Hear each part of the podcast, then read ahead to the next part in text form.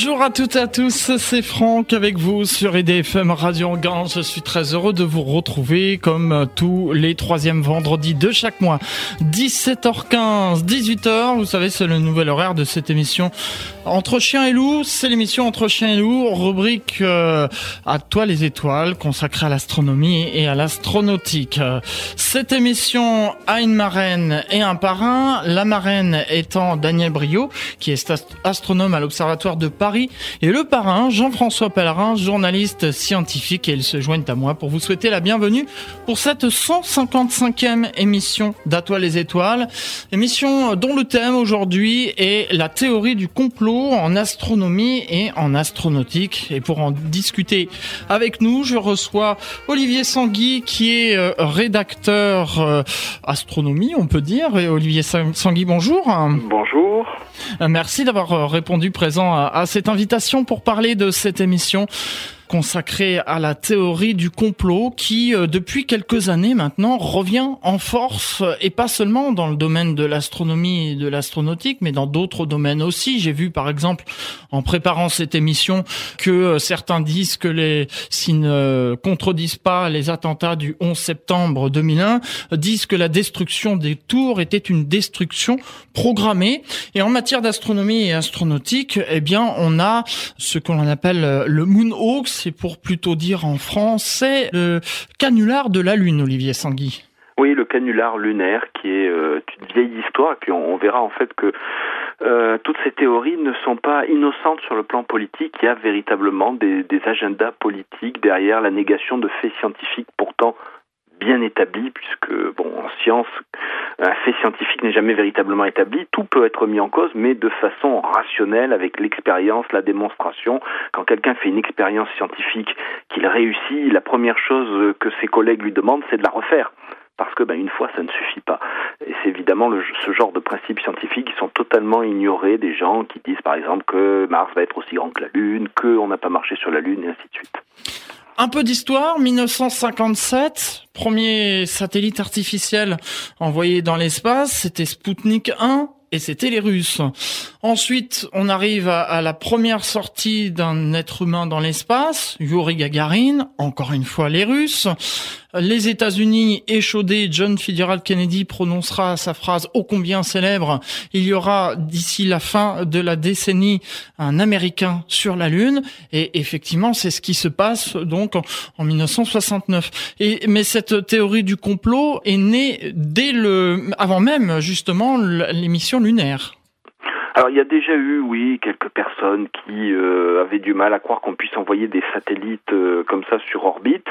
Bon, ceci dit, la meilleure preuve que c'était vrai, c'est que n'oublions pas le contexte. Hein, vous l'avez rappelé, les Russes, c'était l'Union soviétique. Hein, euh, c'est les Américains qui ont constaté que c'était vrai. Ils avaient, après tout, ils auraient pu avoir une posture dire non, c'est faux. Hein, puisqu'on était dans une période de propagande. Après tout, on n'était peut-être pas un coup bas près. Non, c'était vrai. Parce pourquoi? Parce que ça pouvait être constaté par tout le monde, c'est-à-dire des scientifiques et des ingénieurs de par le monde, y compris en dehors des États-Unis, pouvaient tout simplement, en captant le signal radio de Spoutnik ou après les émissions radio des premières missions habitées, pouvaient dire c'est faux. Ben, c'était pas le cas, c'était vrai. Et l'acte de naissance, on va dire, du Moonhawks particulièrement, de la négation de la réalité des missions astronautiques, il a presque une date de naissance euh, précise, c'est en 1976. C'est un Américain qui s'appelle Bill Casing qui a publié un livre qui s'appelait We Never Went to the Moon, America's 30 Billion Dollar Swindle. Autrement dit, on n'est jamais allé euh, sur la Lune, l'arnaque à 30 milliards de dollars de l'Amérique. Et en fait, on voit déjà qu'il y a des racines politiques là-dedans, mm. puisque euh, Bill Casing est politiquement ce qu'on peut appeler, enfin était, puisqu'il il est, il est décédé en 2005, il était ce qu'on appelle un antifédéraliste, c'est-à-dire quelqu'un qui pense que l'État fédéral est là pour oppresser les Américains. Et quel est l'agenda politique derrière? Nier la réalité des missions Apollo, mais c'est de dire que euh, les missions Apollo, n'oublions pas, c'est la NASA, c'est une agence fédérale, donc c'est l'État fédéral, et à nouveau c'est un gros mensonge, à nouveau l'argent des pauvres contribuables américains a été détourné pour quelque chose qui est faux, donc il n'y a rien à sauver du côté de l'État fédéral, même les missions lunaires, c'est faux. Voilà, il y a un agenda politique du côté de, pour ce qui est Kessing, on peut même le, en simplifiant, hein, le mettre du côté de l'extrême droite sur l'échiquier politique, puisque en gros, euh, tout, on est, vous savez, c'est un peu l'antiparlementarisme qu'on a par exemple en Europe. Euh, ils mentent tous, ils détournent tous l'argent. Alors bien sûr, il y a des politiciens qui détournent de l'argent. Mon Dieu, c'est pas nouveau. Mais de là imaginer que c'est un complot et qu'on va faire semblant d'envoyer des hommes sur la Lune pour ça, là, on tombe dans le ridicule. Mais bon, euh, ça, c'est pas nouveau. Donc on en arrive ensuite à l'année 1969 où on voit Neil Armstrong euh, euh, faire ses pas sur euh, la Lune, suivi par des millions de téléspectateurs. Et puis comme vous dites, quelques années plus tard, après l'arrêt des missions Apollo, 1976, donc, on a cette théorie du complot qui qui arrive concernant le fait que les Américains ne sont jamais allés sur la Lune. Alors justement, puisque je le retraçais dans ce dans ce récapitulatif c'était pour tenir parole par rapport à ce qu'avait dit John Fitzgerald Kennedy. Donc avant la fin des années 60, il y aura un Américain, il y avait une pression forte. Oui, une pression forte. Il y avait en effet, vous avez raison de le souligner, cet aspect de, de respecter la parole d'un président assassiné. Et il y avait une autre pression aussi au moins aussi forte, qui était quand même un agenda géopolitique majeur, c'est-à-dire que, comme vous l'avez rappelé, euh, c'est l'Union soviétique qui a marqué les grandes premières, hein. premier homme dans l'espace avec Yuri Gagarin, le premier satellite avant, la première sortie en scaphandre dans l'espace avec Leonov, et ainsi de suite, et l'Amérique, du coup, euh, l'Amérique avait l'image du pays en avance technologiquement, se retrouvait avec une image de second, voire même dernier. Mmh. L'Union soviétique semblait mieux réalisée. C'est-à-dire, il y avait un affrontement idéologique l'Union soviétique et les États-Unis disaient on a le meilleur système de gouvernement, le meilleur système économique. Et la conquête spatiale était en quelque sorte un, comment dire, un fer de lance en disant, ben voyez, puisqu'on est les meilleurs dans l'espace, ça prouve que notre société est meilleure. Donc, sur le plan géopolitique, puisqu'il y avait des pays non alignés, il y avait des pays qui étaient du côté des États-Unis, des pays qui étaient du côté de l'Union soviétique, aucun des deux pays ne pouvait dire on est en retrait. Il fallait montrer qu'on est devant. En plus, la technologie qui envoie les hommes dans l'espace ou les satellites, c'est la même qui sert à envoyer une bombe atomique chez le méchant voisin. Donc il y avait un argument aussi de montrer qu'on était bel et bien la puissance avec laquelle il fallait s'allier pour être à l'abri. Donc quand euh, les soviétiques ont fait ces avancées, euh, le président Kennedy a été présenté, on lui a présenté deux projets essentiellement pour montrer que les États-Unis étaient encore là, solides techniquement. C'était soit mettre une station spatiale sur orbite, soit marcher sur la Lune.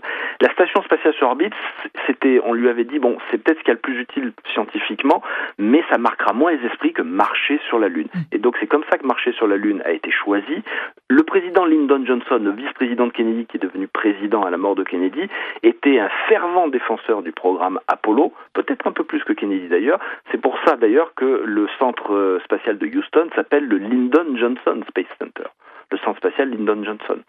Et c'est vrai que les États-Unis ne pouvaient pas laisser tomber. Ils auraient pu dire, après tout, bon, Kennedy est mort, euh, tout ça, ça va coûter cher. Bon, relativement pas tellement finalement, mais ça, c'est un autre débat. On laisse tomber. Mais géopolitiquement, c'était impossible. Et moralement, vis-à-vis -vis de la promesse faite au président défunt, ce n'était pas possible non plus. Cette théorie a ensuite fait naître euh, des dires, bien sûr, et puis aussi il y a eu la sortie d'un film, puisque quelques années euh, après l'abandon, euh, l'arrêt du, du, programme, non pas l'abandon, mais l'arrêt du programme Apollo, il y a un film qui est sorti qui s'appelle Capricorn One et qui a surfé justement sur cette théorie du complot, où l'on voit dans ce film un projet d'envoyer des astronautes sur la planète Mars. Et au moment où la fusée Saturne, c'est la même que celle qui est utilisée pour les missions lunaires, doit décoller, on vient chercher au dernier moment les astronautes et on les fait sortir de cette capsule. Oui, alors, D'abord, bien que moi je ne sois pas du tout dans les théories du monox, bien sûr, hein, puisque, bon, je rappelle, hein, je travaille à la Cité de l'espace de Toulouse, donc euh, on montre ce qu'on fait dans l'espace. Bah, je dois vous avouer que j'aime bien Capricorn One parce que c'est un très bon film paranoïaque américain d'action. Il est réalisé quand même par Peter Yams, qui a fait d'autres films d'action euh, remarquables, mais c'est vrai qu'il surfe un petit peu là-dessus. C'est ça qui est gênant. Alors dans le film, ce qui est montré, il n'est pas dit dans le film que les missions Apollo sont fausses. Dans le film, c'est la NASA est coincée parce que, en gros, les politiciens lui ont dit, il est hors de question d'avoir un problème avec la mission martienne. Donc un, dirigeant de la NASA, il est jamais trop identifié, il est très bien joué par un acteur qui est peu connu en France, qui s'appelle Al Holbrook, et qui dit, bon, je peux pas me permettre une erreur, donc je vais tout faire en faux. Mais ils font en faux parce qu'ils savent que le système de sauvegarde, enfin de le support vie des astronautes, va les tuer. Il est mal fait, la compagnie qui l'a fabriqué a fait trop de bénéfices, ça va mal fonctionner. C'est très bien expliqué au début du film, et c'est pour ça que la fusée va décoller à vide, c'est-à-dire qu'en fait le truc va vraiment faire la mission, mais en automatique, et eux ils vont être filmés dans un hangar je dirais que c'est pas mal, c'est très maladroit surtout. Le film se laisse euh, se laisse voir bien sûr, mais c'est extrêmement maladroit parce que c'est aujourd'hui utilisé par les tenants de la théorie du Moonox pour dire vous voyez là ils essayent de faire passer un message. Non, c'est juste un film commercial qui est là euh, pour faire de l'argent, ce qui est pas euh, ce qui est pas on peut pas leur reprocher de faire ça. Hollywood fonctionne comme ça. Mais ils n'ont pas voulu faire ils se sont un petit peu inspirés de ces choses-là sans se rendre compte que eh derrière il y avait des choses pas forcément très sympathique. Effectivement, oui, Olivier Sangui. Alors ça réagit euh, sur Internet. Je vois qu'il y a quelques questions qui commencent euh, à arriver. On se gardera euh, quelques minutes, comme j'ai l'habitude de faire en fin d'émission, pour poser des, des questions d'auditeurs. Mais j'en sélectionne déjà dès maintenant. Et on a Jean qui nous demande est-ce qu'il y a eu, par rapport à, à ce film Capricorn One, est-ce qu'il y a eu aussi d'autres inspirations pour d'autres films? Sur le même genre Oui, oui, il y a eu. Il y a, il y a, enfin, c'est c'est sans fin parce que c'est un sujet qui est intéressant à mettre en, scène au cinéma. Ceci dit, Capricorn One, je pense, c'est quand même le meilleur parce que c'est bien réalisé, c'est un film euh, avec des bons acteurs, il y a James Brolin aussi, bon, euh, mais de ce calibre-là, il n'y a pas eu. Surtout que euh, mais Capricorn One n'est pas un film véritablement Moonhawks, le réalisateur voulait faire passer aucun message. Hein. Après, il y a eu plus récemment, et très intéressant, il y a eu le, le documentaire, comme l'appelle son auteur, documentaire et menteur, le documentaire de William Carell euh, à propos Opération Lune. Et c'est un, documentaire fascinant, mais là aussi très maladroit. Quand vous regardez les trois quarts du documentaire, il, démontre, entre guillemets bien sûr, qu'il n'y a pas eu de véri... Enfin, il y a eu une mission lunaire, parce que William Carell ne veut pas trop euh, faire tomber dans le monox. Il y a eu des missions lunaires, mais les vues qui ont été réalisées sur la Lune étaient de tellement mauvaise qualité qu'on les a reconstituées en studio. Et en fait, on vous on montre la veuve de Kubrick, on montre des dirigeants, on interviewe des astronautes et on se dit oh là là, qu'est-ce que c'est que ce truc? Et en fait, patatras, un peu avant la fin, le réalisateur du film dévoile le poteau rose. En fait, c'est des astuces de montage, c'est-à-dire que les gens répondent pas à la question à laquelle on leur a posé, on met une question en voix off, ce qui fait qu'on a l'impression qu'ils disent oui, on a menti au public à propos de ça.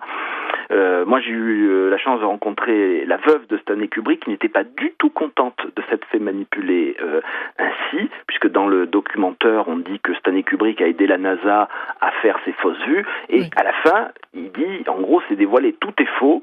C'était pour vous montrer qu'on peut facilement euh, faire des faux argumentaires, même sur des sujets scientifiques. L'ennui, c'est que William Carell a de très bonnes intentions, mais il s'est complètement trompé, c'est-à-dire qu'il y a des gens qui prennent ce documentaire au premier degré, ils disent Ah, c'est remarquable, et ils pensent que la fin a été rajoutée par les autorités, parce que c'était impossible de laisser passer un truc comme ça. Effectivement, oui, euh, Olivier Sangui, euh, je vois tout à fait de quel documentaire vous parlez. Et ce réalisateur a dit, justement, si on regarde ce documentaire, on s'aperçoit que c'est à partir de la 20e minute que ça commence à devenir un peu n'importe quoi et que c'est un peu gros, justement, pour être réel. Oui, oui, tout à fait. Il y a des trucs rigolos. À un moment, je, alors je l'ai vu depuis un moment. Euh, je crois qu'on parle de, de services spéciaux qui font des opérations secrètes dans un pays, qui laissent des boîtes de hamburgers ou de McDo carrément derrière eux. Bon, c'est énorme. Euh, moi, je veux bien qu'à la CIA, ils savent pas faire des opérations secrètes, mais de là, laisser des boîtes de hamburgers, faut quand même pas. Euh, voilà. Donc, a, en effet, vous avez raison. Il y a des petites. Euh, c'est comme le petit poussé. Il y a des petits éléments qui sont diffusés tout au long du film et qui finissent par devenir énormes. Mais moi, j'ai vu quand même l'effet que ça, parce que à la Cité de l'Espace, une fois, on l'a projeté, ce film, lors d'un débat. Et j'ai vu des gens sortir de la salle avant la fin et euh, je leur dis, vous regardez pas jusqu'au bout, ça vous intéresse pas. Il fait, ah ben non, c'est bon, j'en ai assez vu, euh, les Américains nous ont menti comme d'habitude, euh, je suis dégoûté, je m'en vais. Je dis, mais regardez le film jusqu'à la fin, euh, en fait, et je leur explique ce que je viens de vous expliquer. Ils vont dans la salle.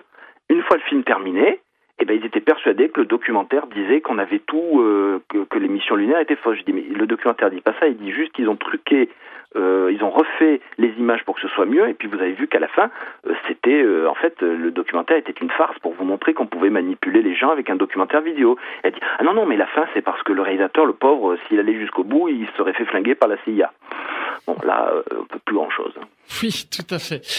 Olivier Sanguy, on va s'interrompre quelques instants, le temps d'une pause musicale, et puis on revient pour la suite de cette émission. Je vous rappelle que le thème est la théorie du complot en astronomie et en astronautique. On va écouter tout de suite Fly Me to the Moon, et puis on se retrouve juste après pour la deuxième partie de cette émission Entre chien et loup, rubrique à toi les étoiles. À tout de suite avec notre invité Olivier Sanguy.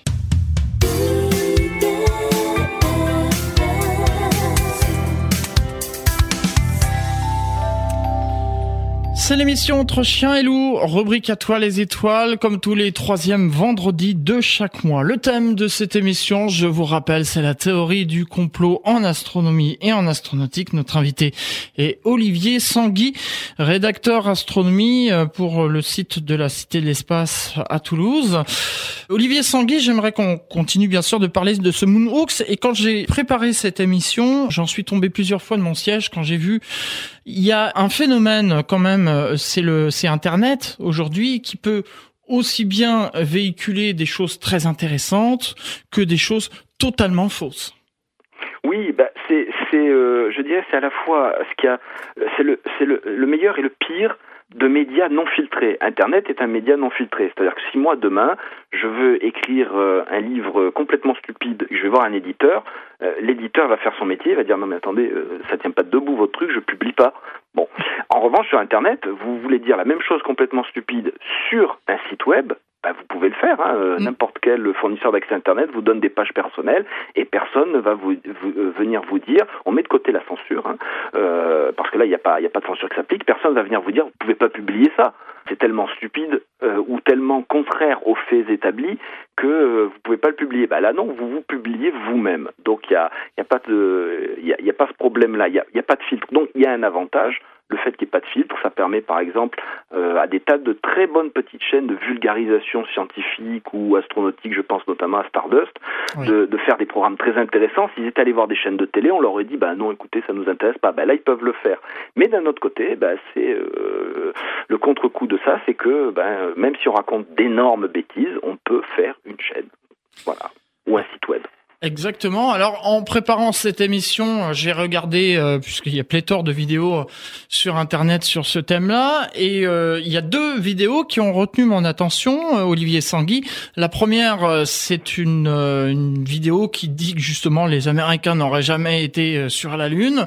On voit Neil Armstrong qui est sur le dernier échelon du module lunaire. Il pose un pied sur le sol lunaire, puis il remonte, et puis ensuite il descend pour de bon, et là on le voit faire les, les bons sur la Lune. Et le commentateur qui est en voix off euh, fait un, un, arrêt sur image et dit regardez maintenant si on fait un zoom sur la tête de Neil Armstrong et qu'on augmente la luminosité. Et là, qu'est-ce qu'on voit apparaître derrière la tête de Neil Armstrong? Un câble. Mais c'est très facile aujourd'hui avec un ordinateur, avec un logiciel bon marché, de truquer une vidéo ou de truquer des photos.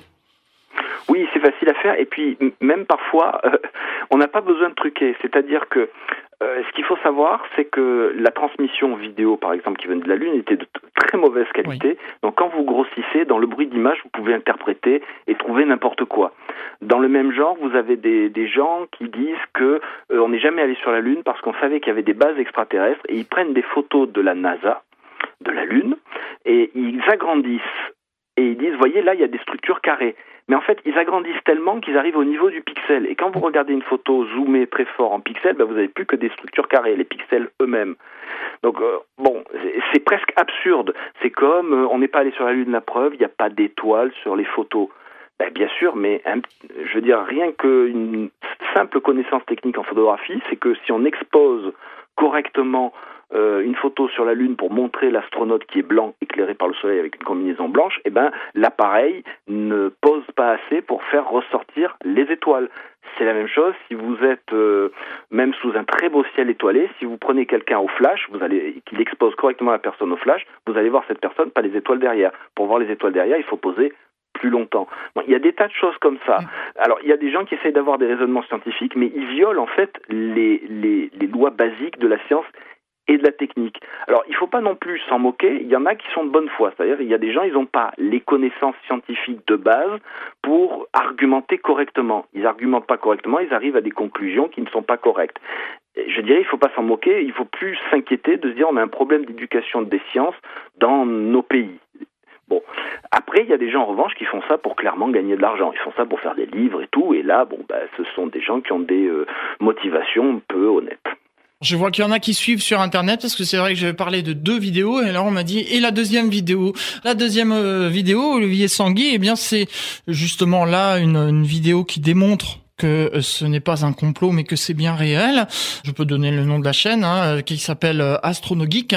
Et cette personne fait un arrêt sur image lui aussi et démontre point par point. Alors, pour donner un exemple, par exemple, quand on voit Neil Armstrong dans l'ombre du module lunaire, on dit c'est bizarre, il est curieusement clair. Eh ben, c'est tout simplement la réverbération du sol lunaire, de la lumière solaire sur le sol lunaire. Et euh, lui, devant sa caméra, nous fait en direct une démonstration pour prouver que ce qu'il dit est vrai, justement. Très important à la limite de faire des démonstrations, euh, je dirais, éducatives, sans tomber dans le cliché du moi je sais, vous vous êtes des abrutis, parce que ça, c'est aussi ce qui a dirigé des gens vers des théories. C'est un discours parfois qui était très autoritaire, euh, empreint de suffisance, et euh, les gens se sont dit, bah, on rejette, bah, c'est des menteurs. Et du coup, la théorie qui semble dire on vous trompe, on vous prend pour des imbéciles, elle est séduisante parce que ben ça fait plaisir de se dire ah, je me suis fait avoir. Et donc on a l'impression que ben, si on n'a pas compris c'est pas parce qu'on s'était pas penché sur le sujet mais tout simplement parce qu'on nous avait trompé c'est toujours plus facile intellectuellement. Donc c'est important d'avoir des vidéos qui euh, ou des sites qui font une explication mais bien sûr sans côté euh, euh, suffisant. Parce que parfois il y a eu des démonstrations qui étaient il faut bien le dire suffisantes du style bah, vous êtes tellement bête que vous croyez que non. Les gens sont pas bêtes, les gens manquent d'informations. Si leur explique, ils ont normalement suffisamment de sens commun pour se rendre compte où est la vérité des faits. Et notamment, la Lune est un environnement qui est très différent de la Terre. Donc, quand on voit des photos, on se dit, ah, bah, tiens, il y a un problème. Non, il n'y a pas de problème. C'est que, bon, il y a les histoires des ombres qui devraient être comme ci, qui sont pas comme ça. C'est tout simplement parce que le sol lunaire, c'est pas une table de billard, c'est plein d'irrégularités. Euh, moi, j'avais été frappé, j'avais lu un jour des quelqu'un qui disait que l'émission était fausse, et il se présentait comme expert en photographie. Bon, très bien. Et il montre une photo euh, de la mission Apollo, et il y a un très beau reflet dans la photo, et il dit ça, c'est pas un reflet, c'est un projecteur de studio. J'étais un petit peu surpris. Et son argument, c'était les optiques utilisées par la NASA sont des optiques Zeiss, qui sont les meilleures du monde et qui n'ont pas de reflet optique. Alors écoutez, les optiques Zeiss, même si c'est en effet parmi les meilleures optiques du monde, elles ne elles peuvent pas contrer les lois d'optique. Et dans des optiques, même d'excellente qualité, vous avez des reflets. Mais ils se voient très bien quand vous, notamment quand vous filmez sur fond noir. Le, noir du ciel. Donc là, bah, ça se voit. Et donc, euh, bah, oui, il y a des reflets même dans des optiques de grande qualité. Eh Olivier Sangui, euh, je vois que le temps passe très vite, donc on va abandonner maintenant le, le Moonhawks. Euh, J'invite les auditeurs pour en savoir plus à se renseigner euh, sur Internet. J'aimerais qu'on parle d'une autre théorie aussi qui est un gros dossier, c'est la théorie de la Terre plate. Oui, en effet, gros dossier. Oui. la, théorie de la Terre plate a un peu les mêmes racines que le Moonhawks. C'est-à-dire, comme je vous disais tout à l'heure, euh, ce discours, on vous ment, les élites vous exploitent et on vous enferme dans un monde différent pour mieux vous exploiter. Ce monde étant euh, une Terre euh, ronde, une conquête spatiale qui n'existe pas, c'est lié, hein, parce que si vous avez une Terre plate, c'est difficile d'avoir des satellites et une conquête spatiale. Donc c'est lié, et malheureusement, il faut le reconnaître aussi, il y a derrière un agenda politique et même religieux. par exemple, j'avais vu dans un reportage très intéressant sur un congrès de, de partisans de la Terre plate, il y avait un militant qui tenait une pancarte, et il y avait D'où venez-vous, le singe Où vivez-vous sur un globe Où est-ce que vous allez vers l'enfer? Et dans l'autre cas, c'était si on rejetait tout ce mensonge, c'était d'où venez-vous? Eh bien, il y avait un, chapitre, un verset de la Bible qui était cité. Où euh, êtes-vous une terre plate? Où allez-vous vers le paradis? Avec à nouveau un verset de la Bible qui était cité C'est-à-dire que ce n'est pas exemple de, de fait de gens qui disent euh, croire en l'évolution, croire qu'on est sur une planète ronde, euh, c'est un mensonge créé pour vous éloigner de Dieu. Parfois, ça va jusque-là. Je crois que la théorie de la Terre plate, c'est une secte, hein, Olivier Sangui. Il y a, il y a des sectes, mais il y a des, euh, des, des, organismes, notamment aux États-Unis, mais pas que, mais notamment aux États-Unis, qui se veulent euh, pas sectes, qui se veulent scientifiques. Bien sûr, ils ne le sont pas. Et c'est là où c'est dangereux, c'est-à-dire que, à la limite, quand c'est une secte, vous avez un gourou qui commence à faire des, euh, des incantations bizarres, vous pouvez vous dire, oula. Bon. Mais en revanche, quand ça se cache derrière des arguments soi-disant scientifiques, là, c'est beaucoup plus pernicieux.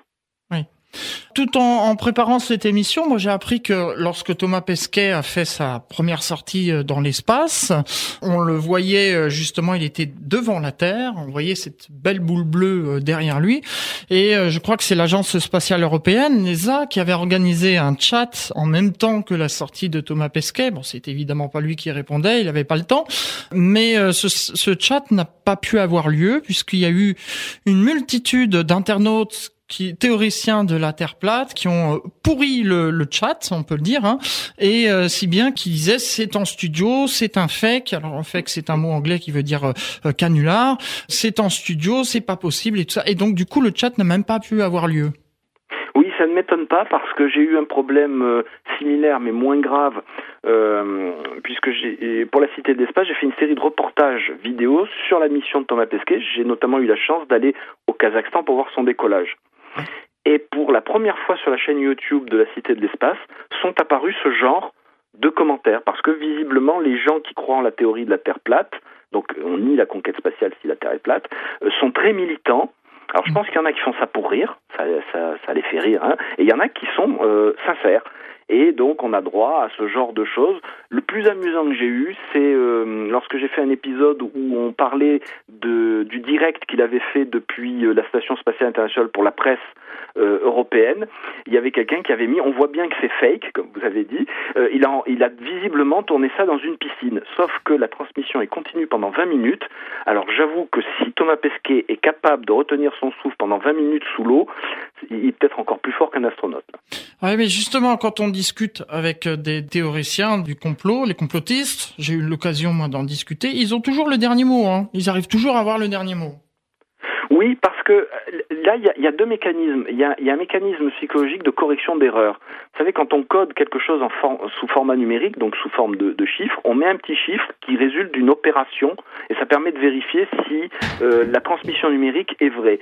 Et, et ben, quand on est dans des théories du complot, on a la même chose, c'est-à-dire on fait un tri, on rejette ce qui est une information qui pourrait nous remettre en cause. Et on, la rejette et souvent ça tombe, c'est ah mais ça c'est c'est manipulé par les autorités. Donc après c'est facile. Moi je peux vous dire, tenez, hier je suis allé sur la lune et j'ai posé, euh, j'ai oublié mes lunettes de vue. Alors vous allez me dire, bah non vous n'avez pas pu. Ben, je dis, bah démontrez-le, allez sur la lune et démontrez-moi qu'il n'y a pas mes lunettes. Mais en fait, je viens de renverser la charge de la preuve. La charge de la preuve, elle est à moi. C'est à moi de vous dire, euh, à vous montrer où elles sont et de les ramener de la Lune. Oui, tout à fait. Olivier Sanguier, on va s'interrompre pour une euh, deuxième pause musicale avec euh, Elsa qui va nous chanter le titre SOS. On se retrouve juste après pour la dernière partie de cette émission Entre chiens et loups, rubrique À toi les étoiles. À tout de suite. En Ile-de-France, écoutez IDFM sur 98 FM. IDFM, toujours plus proche de vous. Dernière partie de cette émission entre chien et loup, rubrique euh, à toi les étoiles, l'astronomie à la radio, tous les troisièmes vendredis du mois, 17h15, 18h. Notre invité, Olivier Sangui, qui est rédacteur sur le site de la Cité de l'Espace de Toulouse. Le thème, je vous le rappelle, c'est la théorie du complot en astronomie et en astronautique. Olivier Sangui, euh, on a aussi euh, des mails qui circulent et tous les ans, il y a le même mail qui est remis à jour. On dit voilà, tel jour, à telle heure, regardez la planète Mars, elle sera plus grosse que la Lune. Oui, c'est un grand classique. bah, il est né de quand il y a eu l'opposition, euh, une opposition exceptionnelle de, de Mars. Et euh, il y a eu un mélange, ça a dû être mal expliqué parce que parfois, souvent, dans, ces erreurs, il y, a, une mauvaise explication qui est mal comprise. Et donc je crois que ça a dû commencer en disant on va pouvoir voir Mars dans un télescope du style Mars sera aussi grosse à l'œil dans un télescope que si on la regarde dans, dans le ciel à l'œil nu ou un truc comme ça. Et c'est devenu Mars aura la taille de la Lune, ce qui est bien sûr impossible. Hein. si Mars un jour a la taille de la Lune dans le ciel, on peut commencer à s'inquiéter parce que ça veut dire que soit Mars, soit la Terre a beaucoup dérivé. Oui, et je crois que ça, serait fini pour nous, hein, d'ailleurs. Euh, oui, Sanguy. et puis euh, d'autres choses aussi. Euh, alors, on a parlé, j'ai vu aussi dans cette préparation d'émission, la Lune en, carré, un peu comme si on avait joué avec Minecraft. En fait, ce sont des, des, pardon, des déformations de l'atmosphère qui fait que cette Lune prend un aspect carré. Oui, ça peut arriver. Bah, c'est, la science peut être contre-intuitive. Et étant donné que euh, la science est parfois pas assez enseignée, qu'il n'y a pas assez d'émissions de vulgarisation scientifique comme la vôtre par exemple, il n'y en a pas assez, eh bien les gens n'ont pas les clés pour comprendre. Donc quand on leur donne une explication tout de suite qui leur semble plausible, eh bien ils y adhèrent. Donc là, il y a un problème de rapport signal-bruit, c'est-à-dire que si en effet les platistes, les gens qui disent qu'on n'a pas marché sur la Lune, etc., parlent, parlent, parlent, et qu'en face, eh bien nous, on, ne dit pas euh, un peu, bah, c'est comme ça que ça, la réalité est là, on va vous expliquer, euh, eh bien en effet, euh, les gens vont continuer à croire des choses qui ne sont pas vraies. Olivier Sanguier, on va continuer maintenant euh, avec euh, les, questions d'auditeurs. Euh, on va garder les quelques minutes de fin d'émission. J'ai Stéphane qui dit le problème aujourd'hui, c'est que quand on a quelque chose qui est inexpliqué en matière d'astronomie ou astronautique, la règle veut qu'on pense tout de suite à une manifestation extraterrestre. Pourtant, des fois, quand on gratte un peu, eh bien, on découvre que c'est une explication scientifique. Oui, il a, il a tout à fait raison on a un peu tendance à, euh, même dans certains médias, à avoir tout de suite l'extraordinaire. En, science, la première chose qu'on sait dire, c'est on ne sait pas. Donc on continue à, euh, à chercher. Euh, je me rappelle à la Cité de l'Espace, il y a quelques années, on avait fait une exposition, notamment sur euh, les ovnis qui pouvaient être confondus, et on avait vu des photos. Moi, j'avais été étonné, j'avais vu des photos. Je me disais, oh là, mais qu'est-ce que c'est que ce truc? Et on me disait, bah non, ça c'est un nuage qui a telle forme à cause du vent. J'ai été bluffé. J'avais vu des trucs. Là, j'avais dit à un de mes collègues, je me rappelle, qui était euh, médiateur scientifique, il me montre une photo. Je lui dis, tu l'as sortie de quel film celle-là? Il me dit, c'est pas une, pas une photo d'un film, c'est un phénomène d'une fusée qui part dans l'espace et avec les vents et l'interaction avec l'atmosphère, ça fait ce truc-là. Donc bah, c'est normal d'être surpris. Hein. Oui. Une question de, de Vladimir qui dit euh, certains ufologues essayent d'intégrer des organisations un peu reconnues pour donner en fait du, du crédit à leur théorie. Et étant lui-même dans un club d'astronomie, il a été contacté ainsi. Ah oui, oui, ça, ça arrive. Ben, les, bon, les, les, ufologues, c'est vrai que le, le, phénomène ovni a été marqué du saut du n'importe quoi très rapidement. Donc, si quelqu'un veut étudier euh, les ovnis au sens premier du terme, c'est-à-dire objet volant non identifié, ce qui ne veut pas dire sous volant extraterrestre. Déjà, s'il dit ovni, vous voyez la formation dans la tête qu'on a ovni égale soucoupe volante. Non, au départ, c'est objet volant non identifié. C'est très clair. Et UFO aussi, hein, c'est Non-Identified Flying Object. Donc c'est la même chose qu'en français. Et c'est vrai que euh, les, organisations ufologiques euh, hard, je dirais, celles qui disent complot, base souterraine, enlèvement, euh, avec des, euh, avec l'accord de la CIA, etc. Ils essayent comme ça de d'avoir une sorte de de légitimité. Moi, je sais que là où je vis dans le sud, il y a un moment, il y avait une manifestation scientifique qui était menée par notre mairie, et ils ont réussi une année à se faire inviter.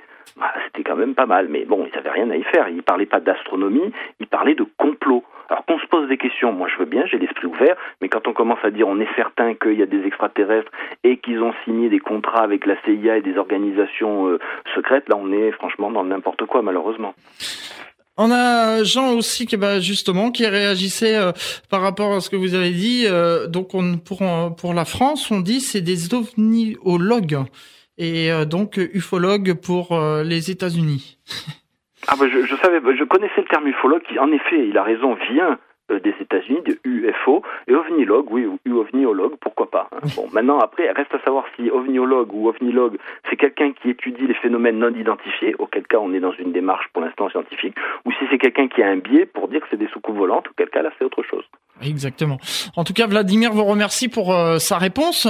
D'autres questions aussi, et on a euh, Cédric qui demande, comme vous travaillez à la Cité de l'Espace de Toulouse, est-ce que vous n'avez pas été confronté parfois à des complotistes?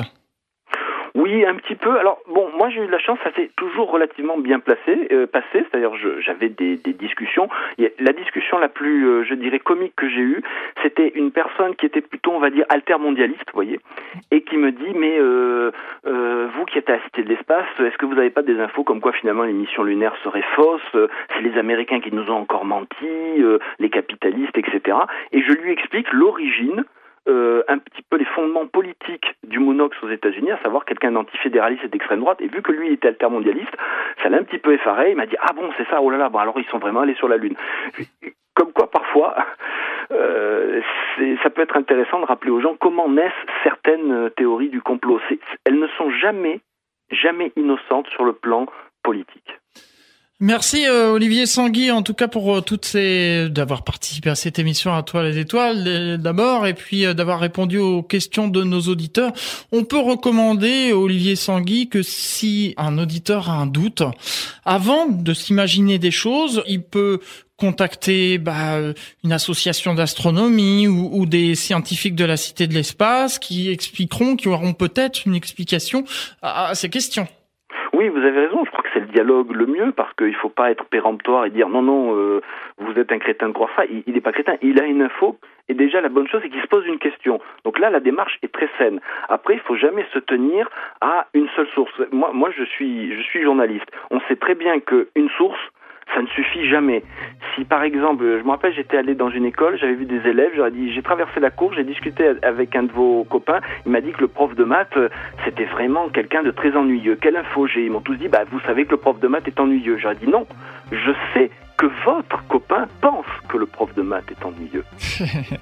voilà, donc c'était le, mot de la fin, on pourrait dire, euh, Olivier Sangui, pour conclure cette émission euh, À toi les étoiles. Merci en tout cas pour votre participation à cette émission. Dans un instant, vous allez retrouver la suite des programmes d'IDFM Radio Anguin et notamment Christophe avec 100% musique.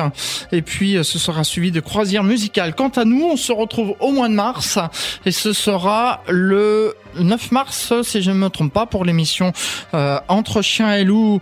Et euh, c'est euh, à toute vapeur, la rubrique à toute vapeur, vous le savez. Et puis, sinon, bien le 16 mars pour l'émission À toi les étoiles, Entre chien et loup, à toi les étoiles, du mois de mars.